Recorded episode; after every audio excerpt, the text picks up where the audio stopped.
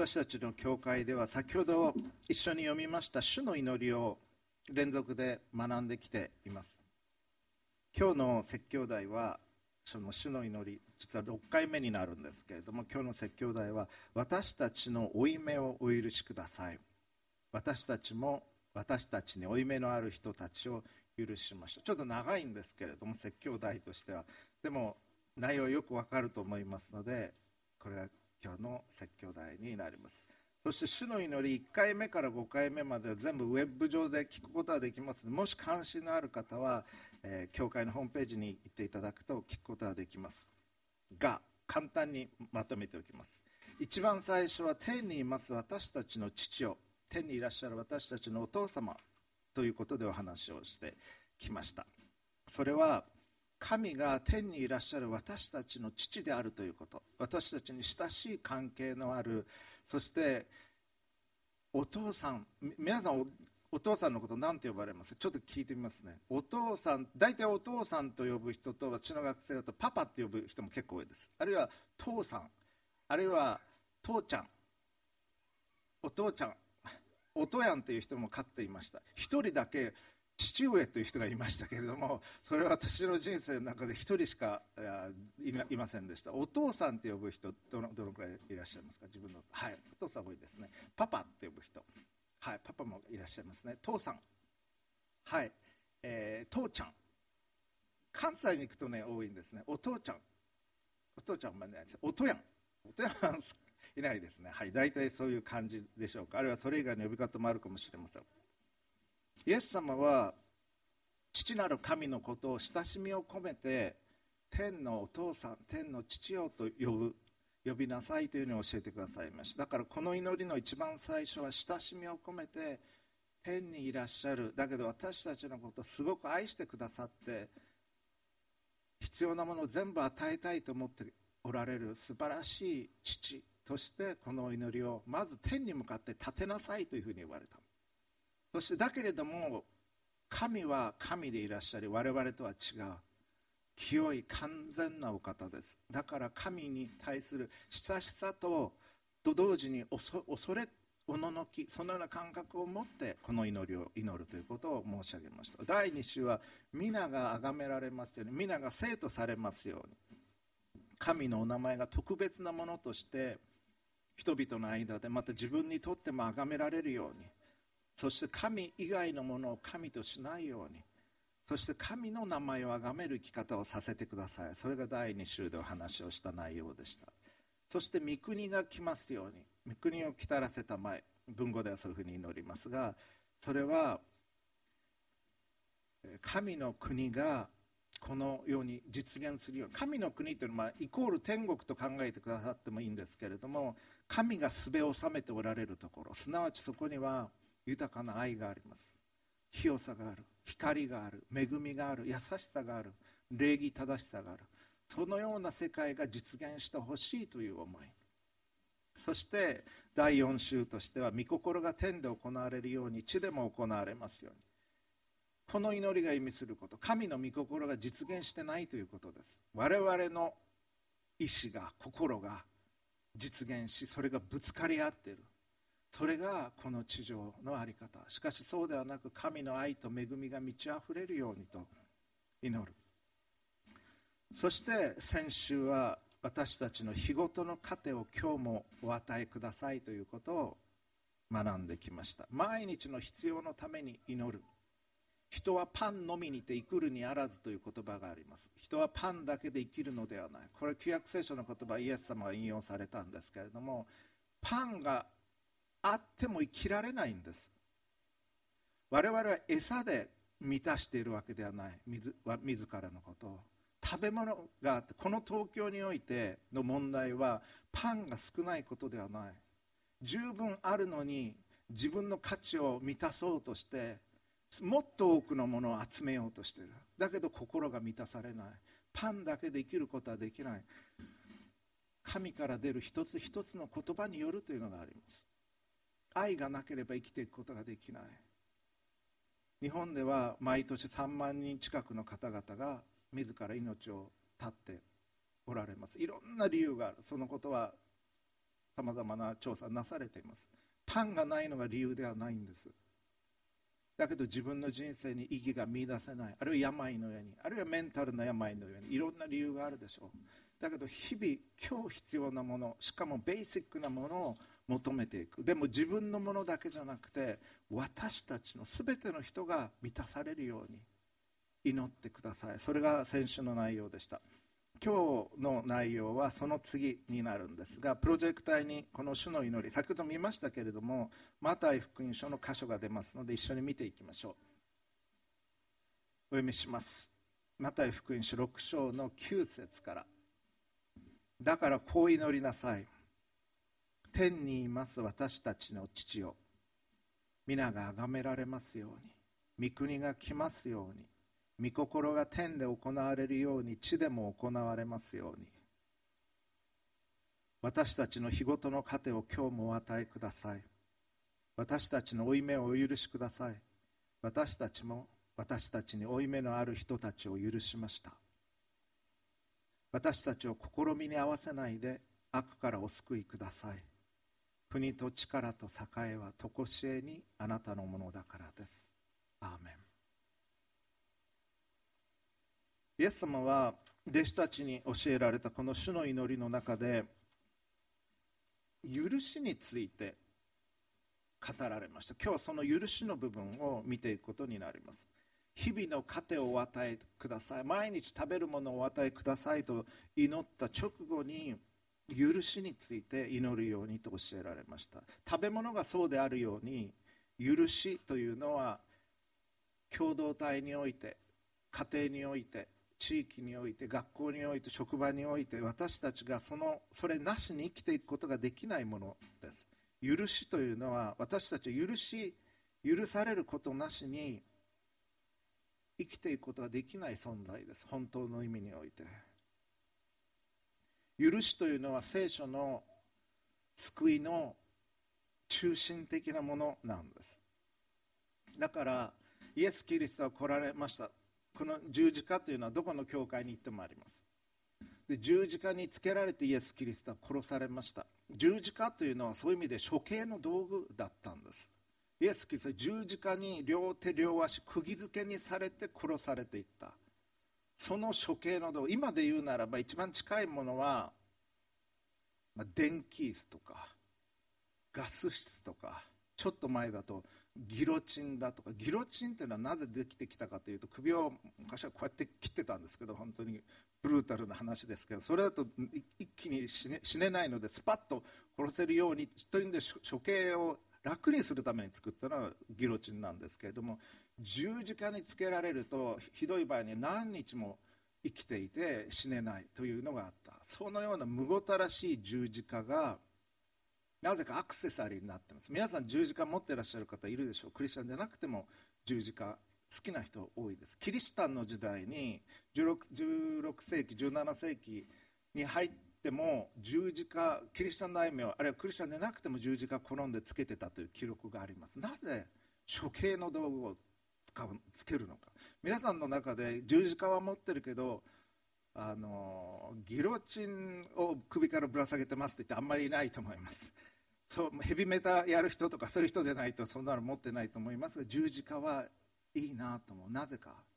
それはイエス・キリストの十字架によってあの処刑の道具が愛の象徴に変えられていったからなんです。それほど十字架というのは尊いものになっていきました。神が私たちを許してくださる。キリストがあの十字架にかけられたことで私たちの罪が許される。だからあなた方も互いに許し合いなさい。それが聖書の中心的なメッセージなんです。聖書って分厚いです。聖書は分厚いし何が書かれてるのかなというふうに思われると思いますが一番大切なことを申し上げます。一言で言えるんです。聖書は結局何を言ってるのか。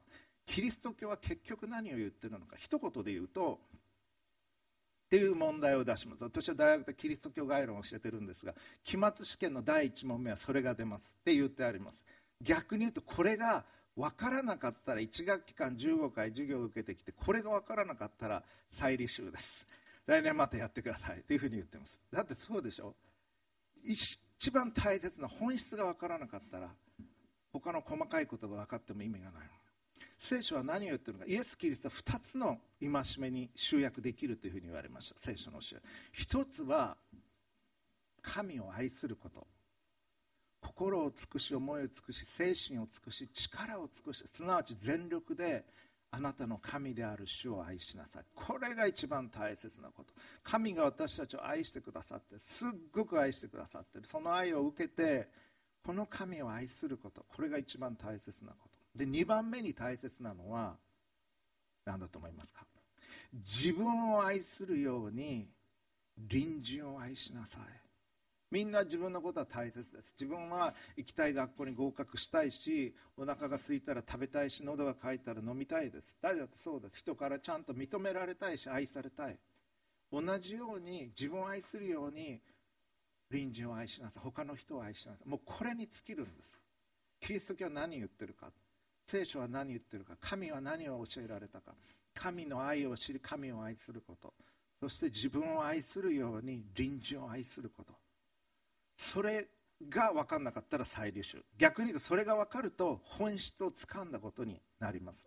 そしてこの戒めもイエス様教えてくださってる戒めも神に許しを超えます。どうか私たちを許してください。私たちも他の人を許します。という祈りこれはすごく大切なことなんです。いいどういう人が天国に行けるか。いいことをした人とかいう人がいますけどまあそれはそうかもしれませんが神の許しを受け取って人を許して愛そうとして生きている人。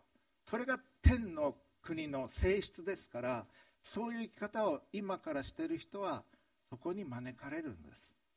それは素晴らしい生き方だと思います。あなたは憎むように作られてないんです。でも嫌いな人いるでしょ？正直言って。嫌な人のことを思い浮かぶと思い目を閉じると嫌な人のことを今思い浮かんでると思いますがでもその人のことを思うとどうなるか。ため息が出ます。はああの時あんなこと言われた。あんなことされた。って思うでしょ？そしてここに眉間にしわが寄ります。そして鬱陶しい顔になります。ああと思います。そして胃が悪くなります。いいこと何にもないです。メンタルにも良くないしもうフィジカルな意味でも良くないです。なぜかあなたは憎むように作られてないんです。恨むように作られてない。あなたは愛するように作られてるんです。だから素晴らしい映画でも小説でも愛の物語を見ると聞くと心が温まります。いいなと思います。青年がお年寄りに席を譲ってるのを見ると美しいなと思います。素敵だなと思う。素晴らしいなと思う。そういう愛を見るとき愛を感じるとき愛されるとき愛するとき嬉しい気持ちになるはずです。なぜか。あなたは神に作られてるからです。聖書は言います。神は愛なり。神は愛以外の動機で何をされることもないんです。神がされる全てのことは100%純粋に完全に愛のゆえなんです。その神に作られてるからあなたは愛したいはずなんです。そして愛されたいんです。本当は。だけど嫌なことされたら許せない。嫌な気持ちになる。そのことに対して許しなさい。とこの祈りを教えるんです。そして許しを受け取りなさい。許し許されるということは細かなちっちゃいことじゃないんです。人生の実は本質的なことなんです。許すことで後で話していきますけどあなたは実は解放されます。許すことであなたは本来の美しいあなたに近づいていくんです。それを神は願っておられる。そのためにはまずあなたは神からの降り注がんばかりの愛をしっかり受け取る必要があるんです。愛されたことがない人ってのは人は愛せないんです。許されたことがない人っていうのは人に対して厳しくなります。おそらく自分に対しても厳しい。許されるということ許すこと。これは実は人生の本質的な事柄なんです。空を見るときに私は毎日駅に行く途中に空を見ながらこの主の祈りをするんですけれども空を見るときに雲が日によって違います。そして刻一刻と空の雲っていうのは変わっていきます。夕焼けの時はまた美しい雲。神がそれを描いていてくださる。綺麗だなと思います。そしてもう一瞬一瞬それは変わっていく。もしあなたが神に身を委ねるならば神に自分の人生を委ねるならばあの空の雲のように美しく神があなたの人生を描いてくださるんです。あなたの人生を美しく導いてくださいます。彩ってくださいます。もしあなたが空のように透き通って自分のちっちゃな自我を超えて神の御手に自分の人生を委ねていくなら自我が強い人というのは何かを成し遂げていく場合が多い。何かを成し遂げてきた人って自我が強いことが多いと思います。自分の力と腕力と知恵とそういったものを意志の力で乗り越えて成し遂げてきたというふうに思います。でも、まあ、あるレベルまではそれでいいんです。でももっと上に行こうと思うならその自我が砕かれていかなければならない。そして神を愛し隣人を愛しそして人を許す生き方をまた許しを受け取る生き方をしていかなきゃいけないです。今日2つのことを申し上げていきます。この祈りが我々に教えている2つのこと。第1番目。それは神からの許しを請うということです。他の人を許すとか許さないとか言う前にまず私の負債を許してくださいと祈るように教えられています。イエス様が話された言葉っていうのはアラム語という言葉なんです。あんまりテクニカルなことに行く必要はないんですけれどもでそのおそらくで聖書新約聖書ギリシャ語で書かれてるんですけれどもおそらくイエス様が言われたオリジナルの意味は経済的なニュアンスを含んだ負債借りがあるということ。少なくともそういうニュアンスが入っているというふうに考えられています。返済できる見込みがない。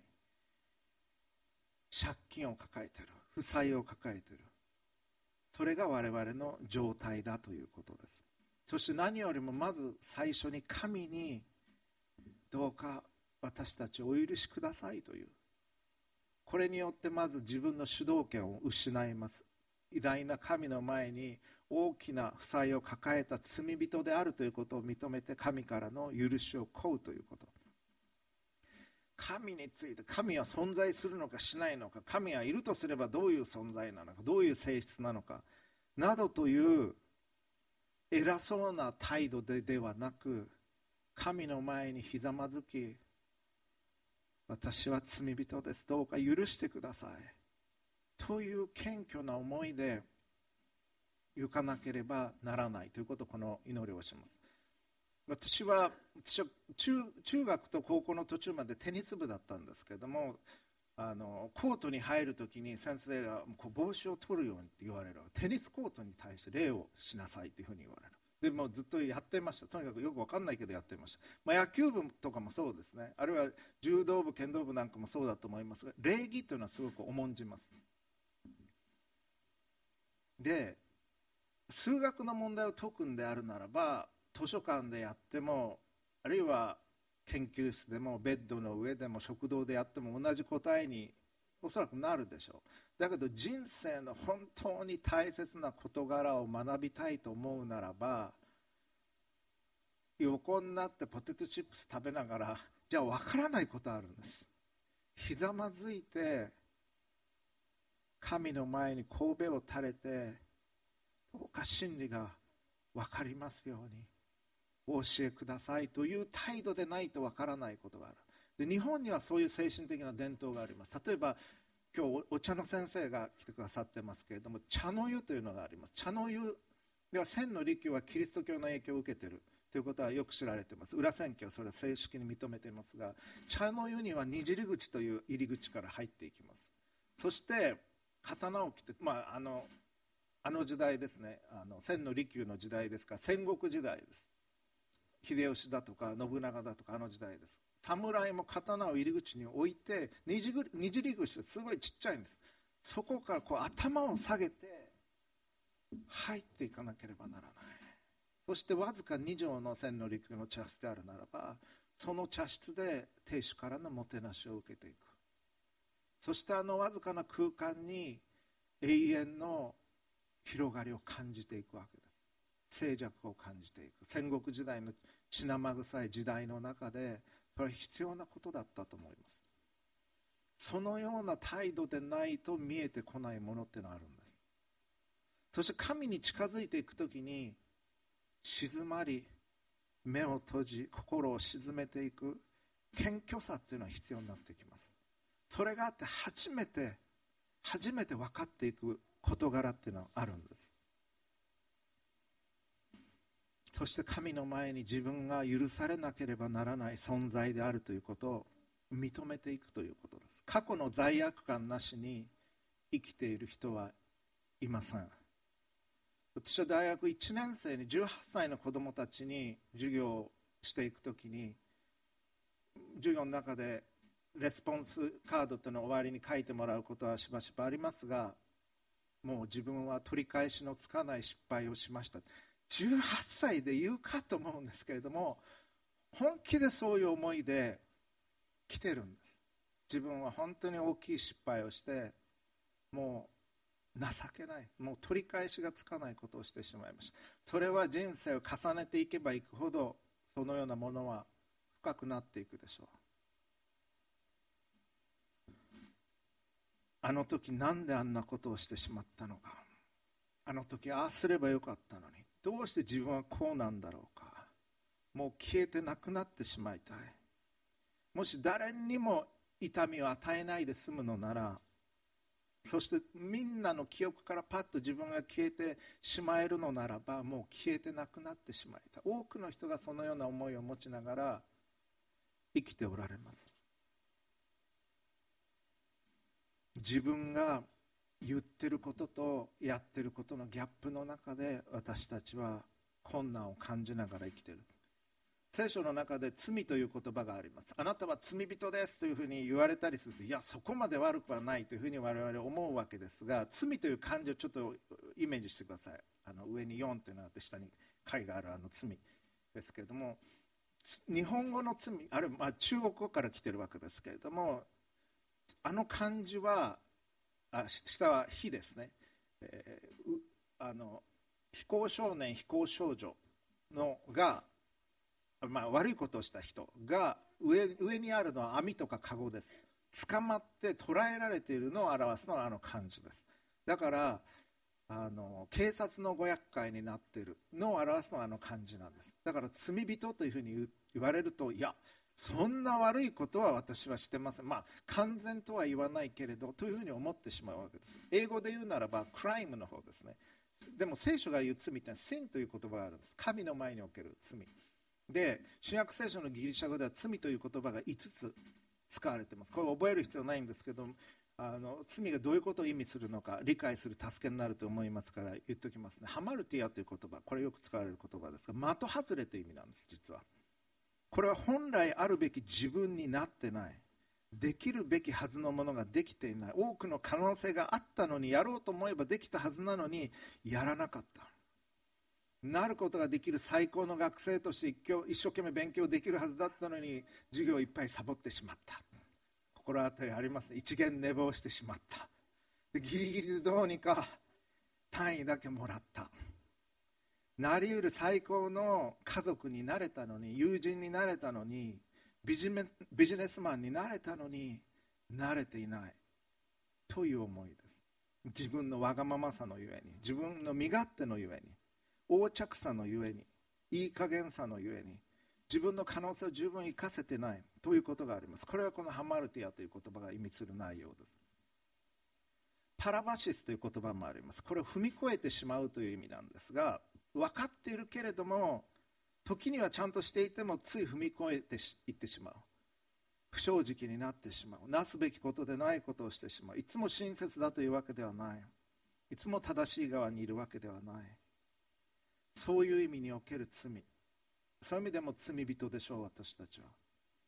またパラプトーマという言葉があります。これは氷なんかの上で滑って踏み外すという意味です。意図的じゃないんだけれどもつい言っちゃいけないことを言ってしまう。あるでしょ。うそして怒りの場合もあります。怒って売り言葉に買い言葉で言ってしまうこともあるし酔っ払って言ってしまうこともあるかもしれない。やってしまうこともあるかもしれない。誘惑でつい引っかかってしまうということもあるでしょう。そういう意味においても私たちは罪人です。またアノミアという言葉がある。ノモスというのは法という意味なんですが法がないという意味で不法という意味です。正しいことを知りながら間違ったことをしてしまう罪。すべきことを知りながらそれを破ってしまう。罪も我々のうちにあります。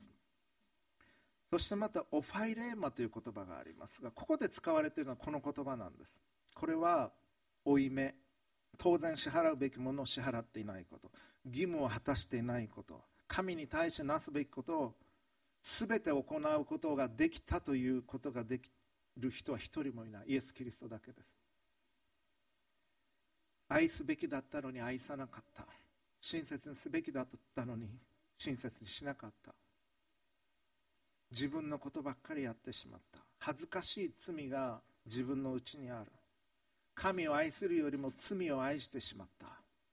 罪っていうのは醜いものでもありますけれども魅力的なんです実は。だから惹かれるんです。悪いものっていうのは本当にもう汚くて悪くてどうしようもないものだって人はそれには引き寄せられない。魅力的だから引き寄せられるんです。自分を破壊すると分かっていても。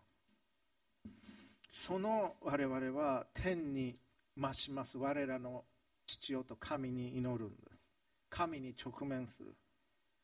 全てを作られ完全な愛であり完全な清さを持っておられる。神に天の父として呼びかけていく時にこの方の清さの前に草原さの前に深き愛の前に恐れと趣を持って直面する時にしかもあなたのお名前が聖なるものとされますようにと祈る時に我々は自分の内にある汚れを知るんです。いかに自分が聖でないか汚れているか。そして醜い存在か小さい存在か愛がない存在かというのが分かるんです。そして御国が来ますように神の美しい御国が実現しますようにと祈る。あの美しい青空のように澄み切った世界が来るように神の愛が実現するようにと。そして神がすべを収められる世界が実現しますと祈る。そして今日の食べ物を求めます。たとえパンがあっても生きられない時があります。病によって怪我によって。あなたの命はパンだけで支えられているのではないんです。自分の命は自分のものだけではない。そして私たちの負い目をどうかお許しくださいと祈るんです。そして最初の許しをこう。この許しという字も許可の許じゃないんです。左側にあの赤っていうのが来るあの斜面の方のあっちの方の許しという字なんで。許可だとまあそれを認めましょうという程度のことですけど許されるべきでないものが許されるというのはこの漢字が意味することです。私に命を与えてくださった神の前にひざまずき許しを請うこと。自分の不十分さを弱さを育児なさを横着さを傲慢さを情けなさを小賢しさを汚さを神の前に告白するということ。お許しくださいと。そこから始めなきゃいけないんです。それに蓋をしてはならない。あなたの人生はあなたのものですけどあなたのものじゃないんです。どういう意味か。あなたは例えば大学だったら自分でがんここに行きたいと思って願書を書いて試験を受けて認められて入っていきます。自分で選びます。だけどあなたの人生はあなたが選んで始めたはずではないと思います。気がついたら始まってたと思います。気がついたら小学校2年生ぐらいだったんじゃないでしょうか。そして何のために自分は生きてるんだろうか。思春期になると考える。おじいちゃんおばあちゃんは年取ったら死んだらどうなるんだろうかと思ったことあるでしょ。私も思いました小学生の頃。自分で選んで生まれてきてないんです。あなたの人生与えられたものなんです神によって。だから神抜きにあなたの人生の目的を考えても分かるはずがないんです。自分で選んだんじゃないんだから。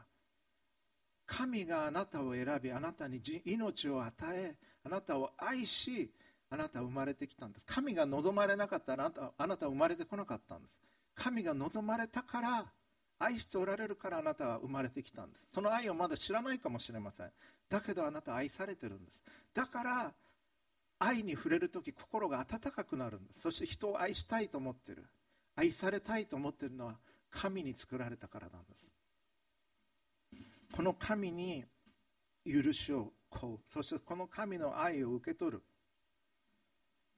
神の前に大きな負債を持っていることを認め罪人であることを認めクライムではないかもしれない。警察のご厄介にはなってないかもしれない。だけどこんなに神に愛されたのにその愛を受け取りもせずありがとうと感謝もせず神が愛している他の人のことも愛そうとしないならば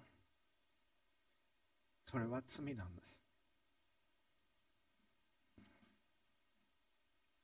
神はそのそれにもかかわらずあなたのことを愛しておられます。あなたはクリスチャンであろうとなかろうとそんなことは関係なく神はあなたのことを愛しておられる。そのことを知り神の許しを恋それを受け取っていただきたい。そして2番目今日これ最後です。2番目に人を許すということを選ぶということです。人を許すということを選ぶ。この主の祈りの直後にイエス様言われている言葉があります。主の祈りの直後の箇所を読みますね。聞いててください。マタイ福音書の6章の14節15節。もし人の罪を許すならあなた方の天の父もあなた方を許してくださいます。しかし人を許さないならあなた方の父もあなた方の罪をお許しになりません。これは厳しい言葉です。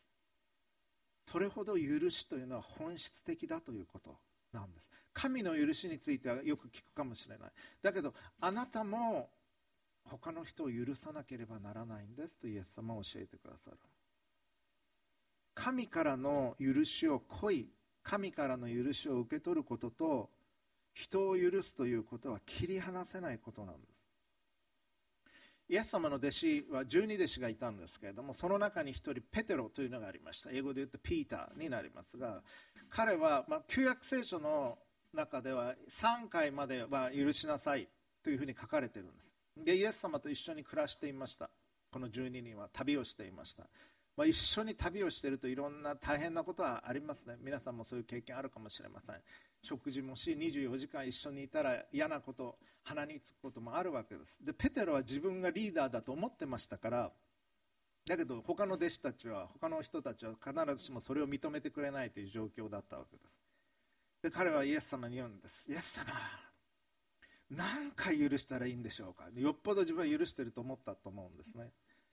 旧約聖書3回。7回許せばいいでしょうか？この倍以上。2倍にしてプラス1回。しかも7というのは完全数だから7回許せばもうこれはイエス様に認めてもらえるというふうに思ったんでしょう。そう言います。その時にイエス様こう答えています。7度までなどと私は言いません。7を70倍するまでと言います。というふうに言うんです。これは七七四十九の490回という意味ではなくて完全数ですからもうどこまで行っても許しなさい。という意味なんですそしてイエス様は例え話をされました。ある王様がしもべにお金を貸していた、まあ、ざっくり今風に言いますと50億円貸していた。で到底返せなくなっていろいろ失敗したんでしょう。で王様が取り立てに行った時にもうちょっとだけ待ってください。あと1日待ってください。そしたら返せますから。1日で50億も用意できるわけがないですね。いやもうだめだ。牢にお前入らなきゃいけない。どうか勘弁してくださいって言って言うのでかわいそうに思って王は許してやるんです彼のこと。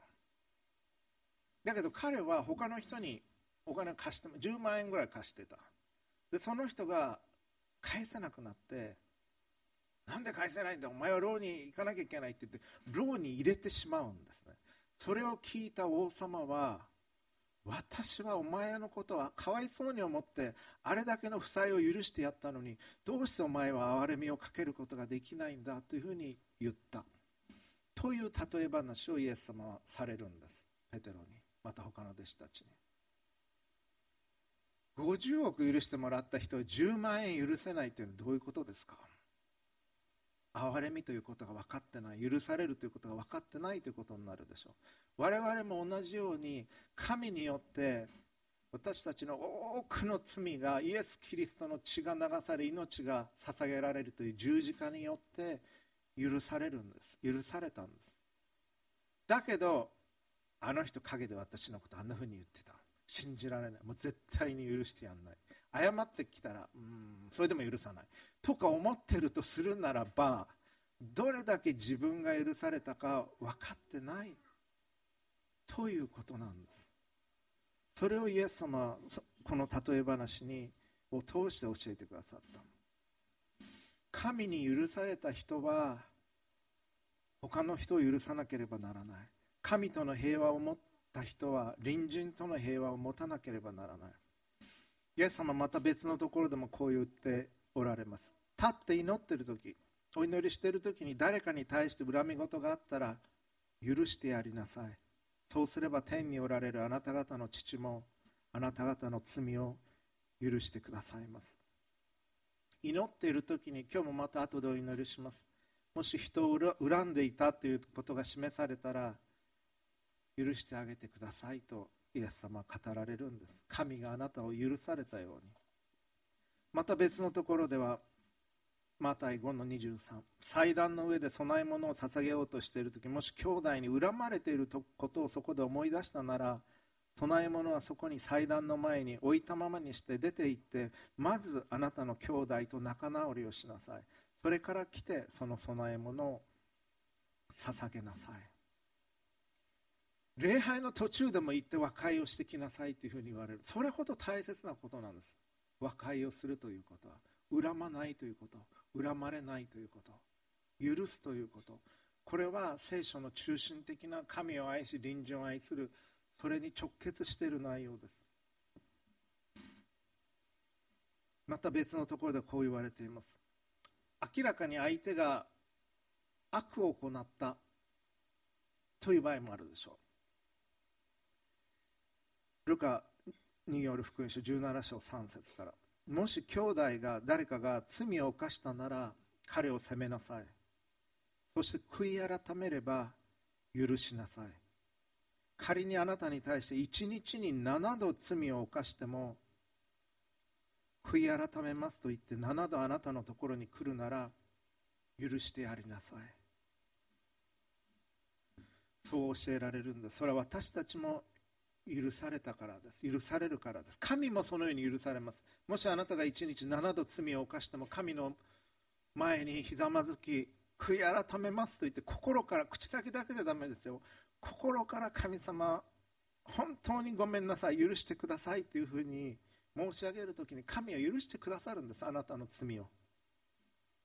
大きな犠牲によって。許す時には犠牲が伴います。許す方に。神は御子イエス・キリストイエス様を十字架にかけるという犠牲を通してその許しをあなたに与えてくださるんです。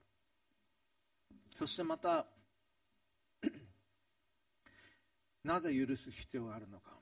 許すことであなたは重荷から解放されます実は。あなたは憎むように作られてないんです。あなたは許すように愛されるように作られてるんです。許しなさいというふうにイエス様言われるのはそれがまあそのくらいのことだったら許してあげなさいよという意味ではないんです。ちっちゃいからどうでもいいから取るに足らないものだから許しなさいということを言ってるわけじゃないんです。その人はおそらく許される資格のない人でしょう。あなたに対して本当にひどいことを言ったりやったりされたと思います。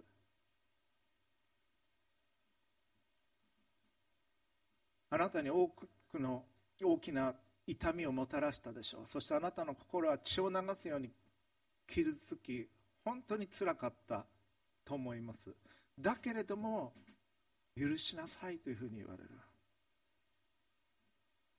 なぜかそれによってあなたはその憎しみから解放されていくことができるからです。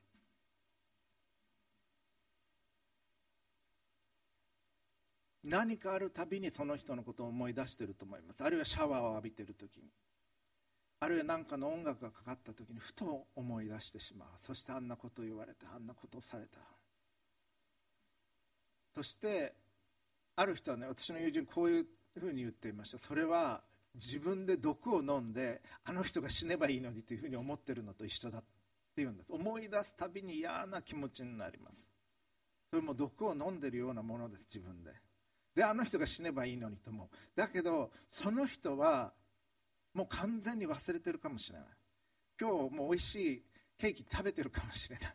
あなたのことなんか完全に忘れてあるいはもう亡くなっておられるかもしれません。なのにあなたはあの人のことを思い出してあんなこと言われたあんなことされたって言って自分を傷つけてるんです。その痛みから自分を解放しなければなら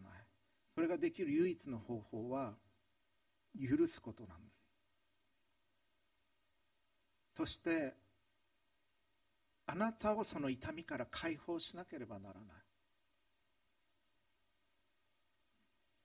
7を70倍しなさい。それだけ許しなさいとイエス様は言われた時にあなた自身が憎しみから痛みから解放されなければならないということもそこには含まれています。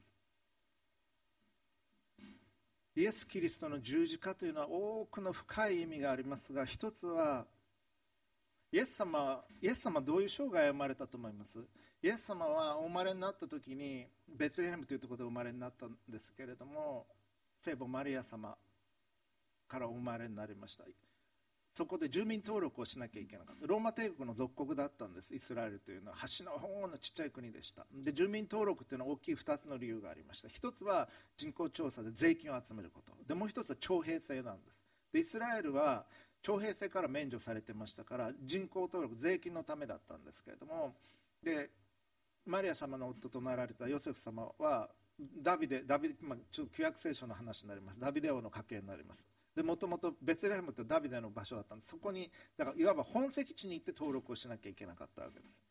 もう身重で臨月でそこでマリア様イエス様をお産みになるんですけどももう宿屋がいっぱいで泊まることはできなくて動物小屋みたいなところで出産をされて動物の海馬ありますね。藁とか。そういうのを置くそこに寝かされたんです。イエス様。神である方が最も低いところに来られた。生涯を貧しい歩みをされた。そして人々を愛し人々を教え人々を癒し病気も癒された。愛の歩みをされていきました。そして人々に神の許しを伝え神の愛を伝えた。人々は最初は受け入れたけれども結局は拒否してあいつを十字架につけろと言って殺していくんです。そして十字架をこんな大きい十字架を担がされ鞭で打たれて血だらけになったなった後担がされていってゴルゴダの丘というその丘の上で十字架につけられて殺されていった。そういうイエス様の生涯でした。この方は愛することを教えられました。この方は敵を愛しなさいとさえ言われる敵なんか愛せるわけないじゃないですかと思いますね。でもそれが可能だということを見せてくださったんです。善をもって悪に打ち勝ちなさい。悪いことされたら仕返しをしちゃいけないと言われた。右の方を打たれたら反対の方を出しなさいと言われた。そんなことができるわけがないじゃないかと思う中でイエス様はそういう生き方をされたんです実際に。そして自分を十字架につけてあざけ笑ってる人々を目の前にしながら神に祈るんです。父よ彼らを許してください。彼らは何をしているのかわからないんです。自分を殺しあざけり悪を持って接してくる人々に愛を注ぎ彼らのために祈る。そんな生き方があったのかということを人類は初めて知ったんです。それが愛するということなんだということをイエス様は示してくださった。このイエス様の十字架によって暴力を通し人を傷つけることを通し私たちを傷つける者の正体がキリストの十字架を通して明らかにされたんです。その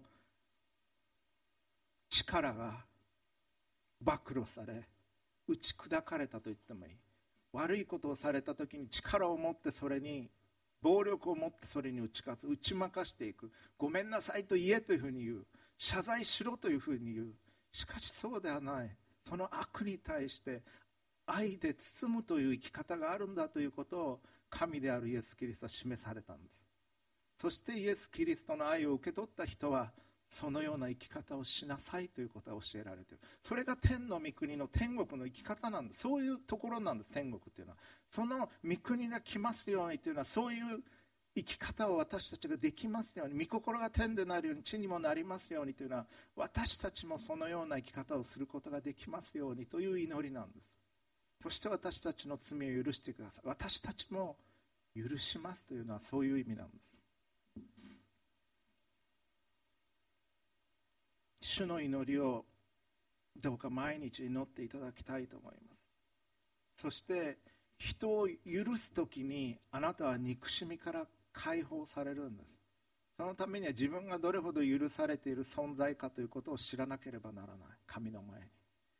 今日お二人が婚約をされていきます。今日婚約式があります。そして5月18日は結婚式が予定されています。結婚また婚約結婚の歩みというのは結婚されている方は全て同意されるように許し合う関係だと思います。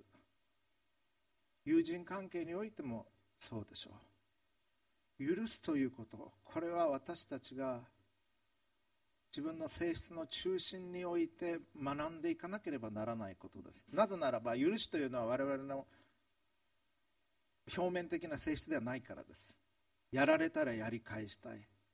言われたら言い返したい。今度これ言われたらああ言ってやろうって。計画してる場合ありますね。でしょ？こうやられたら次はこうややり返してやる。じゃなくてそれを受け取って親切な言葉をかける。ということをしていくという歩みができるんです。じゃあどうしたらいいか。いくつかのことを申し上げます。その前にね主の祈りをクリスチャンは毎日祈る必要がありますし私は駅に行く途中に天を見上げて空を見て天にいらっしゃる私たちのお父様天に増します。我々の父よと祈ってくださいと言ってます。で主の祈りはこの許しがありますから許さないとこの祈りは祈れないはずなんです。だから主の祈りを祈るたびに許せてない人がいたら許ししますというふうに言ってください。許す力を与えてくださいと祈ってください。じゃあどうしたらいいのか？具体的にいくつかのアドバイスをしてはあります。一つはその人のことを理解しようとしてください。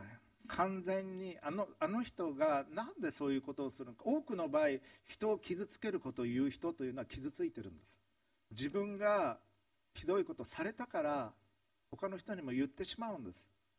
お母さんお父さんに愛されなかった人あるいはお兄さんお姉さんにいじめられた人あるいは部活でひどい目だってそうでしょ高校1年生の時先輩にもうしごかれていじめられてもう自分は絶対あんな先輩にならないと思ってたはずなのに2年生になると同じことをやってるっていうのはありますね。やられたようにやってしまうんです人というのは。その人のことを理解しようとしてください。あるいはそのこれを個人だけじゃなくてこの祈りは私たちの負い目を許してください複数形ですね。私たちも私たちに負い目のある人たちを許しました。だからあるいは他の国のことかもしれない。民族のことかもしれない。他の地域のことかもしれない。単に個人だけじゃないんです。その人たちがなぜそういうふうに思うのかあの人がなぜそういう言い方をするのか生い立ちについて我々全部知らないはずです。どういう歩みをしてきたのかどんなふうに傷ついているのか他の人に言えない痛みを通ってるんです。だからそういうことを言ってしまう。それがわからないんです我々は本当には。だからだから裁いちゃいけない。だってわからないんだから。そして裁きは神に委ねるんです。神は私が正しく裁くというふうに言っておられます。だからあなたは許しなさいと言われる。